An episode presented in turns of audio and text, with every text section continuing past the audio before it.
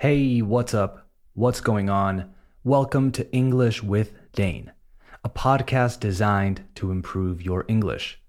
As always, I'm your host, Dane, and you can find me on Instagram and TikTok at English with Dane. Today's episode is about world news with an emphasis on vocabulary. What we'll do, lo que haremos, is read a couple of articles, not the whole thing though, see what's going on in the world while fishing out some interesting vocabulary. Before we start, if you want full transcripts of English with Dane so you don't miss a single word and so you can improve even faster, go to englishwithdane.com slash transcripts and sign up to the listener list. You'll receive the transcript as soon as the new episode comes out to follow along more closely. Reading while listening, leer mientras escuchas, lets your brain learn faster and retain more. Also, if you want transcripts for past episodes, you can get them there too. That's englishwithdane.com slash transcripts. The link is in the description of the episode. That said, let's talk news and vocabulary. You are listening to episode 143 of English with Dane. Hit it.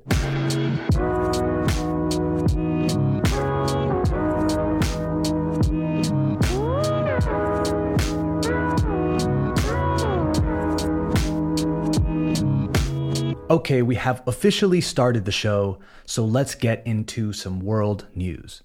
By the way, there's a link to each article in the description of the episode in case you want to keep reading. Also, we'll do a vocabulary check at the end of each story, so don't go anywhere. All right, first up, we have this story from The Guardian. This one is from the 8th of June. The headline reads Gel that repairs heart attack damage could improve health of millions. Injectable, biodegradable technology developed by UK team works as a scaffold to help new tissue grow. British researchers have developed a biodegradable gel to repair damage caused by a heart attack in a breakthrough that could improve the health of millions of survivors worldwide. There are more than 100,000 hospital admissions every year due to heart attacks in the UK alone, one every five minutes. Medical advances mean more people than ever before survive, with 1.4 million Britons alive today after experiencing a heart attack. But hearts have a very limited ability to regenerate, meaning survivors are left at risk of heart failure and other health problems.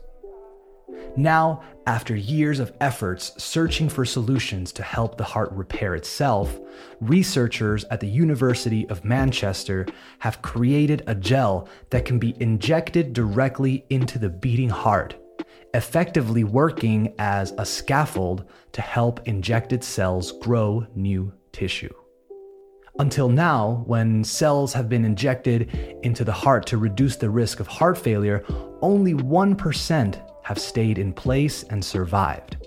But the gel can hold them in place as they graft onto the heart. While it's still early days, the potential this new technology has in helping to repair failing hearts after a heart attack is huge, said Catherine King, who led the research backed by the British Heart Foundation. We're confident that this gel will be an effective option for future cell based therapies to help the damaged heart to regenerate. The article continues, but for the sake of the episode, we'll stop it there and do a quick vocabulary check. There are two words I specifically want to talk about. The first one is scaffold, spelled S C A F F O L D. When I think of scaffold, I think of a wooden structure that is used to fix, paint, or remodel the outside of a building. The official definition is a temporary or movable platform for workers such as bricklayers, painters, or miners to stand or sit on when working at a height above the floor or ground. So when you see a building que está and has that whole thing in front of it, that's scaffolding, or a scaffold if we're talking about one structure, I guess. I've always used the word scaffolding as a noun, though. So in this case, they say that they're working on an injectable biodegradable technology that would act as a scaffold to help tissue, tejido, grow. Next, we have the expression early days. The sentence was While it's still early days, the potential this new technology has in helping to repair failing hearts after a heart attack is huge. Early days means what you think it means. It's like saying, aunque aún es pronto, right? It's informal, really, but widely used. We use it to say that it's too soon to be sure how a situation will develop.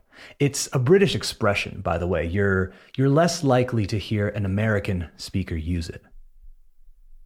All right, let's go with the second article. This one is from the 13th of June. The headline reads Microsoft is finally pulling the plug on Internet Explorer after 27 years. There used to be a long standing joke about Microsoft Internet Explorer. The number one browser for downloading a better browser was Internet Explorer. After 27 years of long service, Internet Explorer is retiring for good. Some might argue that it has come way too many years too late. It has been a long, slow, pun intended, death of the one time most used browser.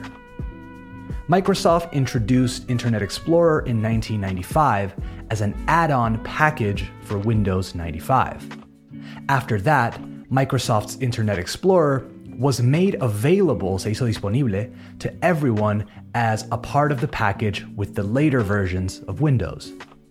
In a blog post, Microsoft announced that it is shutting down Internet Explorer. Last year in May, the company announced that it is retiring the Internet Explorer next year in June. Later that year, Microsoft 365 and other apps ended support for Internet Explorer 11. Now, cut to June 2022, Internet Explorer desktop app will be inoperable from June 15th. All right, that was a quick one, but it's totally worth it, vale la pena. It's totally worth it because there's some great vocabulary in there. First, let's talk about an expression that you can find in the headline itself. Let's read it again. Microsoft is finally pulling the plug on Internet Explorer after 27 years. So, to pull the plug on something. Plug means enchufe, right? To plug something in means enchufar algo, right? Like, hey, can I plug in my charger? So to pull the plug, as in tirar del enchufe, jalar el enchufe o sacarlo, or basically desconectar algo. We use this expression to say to end something, to discontinue something, to give up on a project, product, an initiative, or whatever the case may be.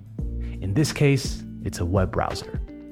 You pull the plug on something. Remember that. We use the preposition on. To pull the plug can also mean to remove life supporting equipment, by the way, as in the family debated if to pull the plug on him. Sad, I know.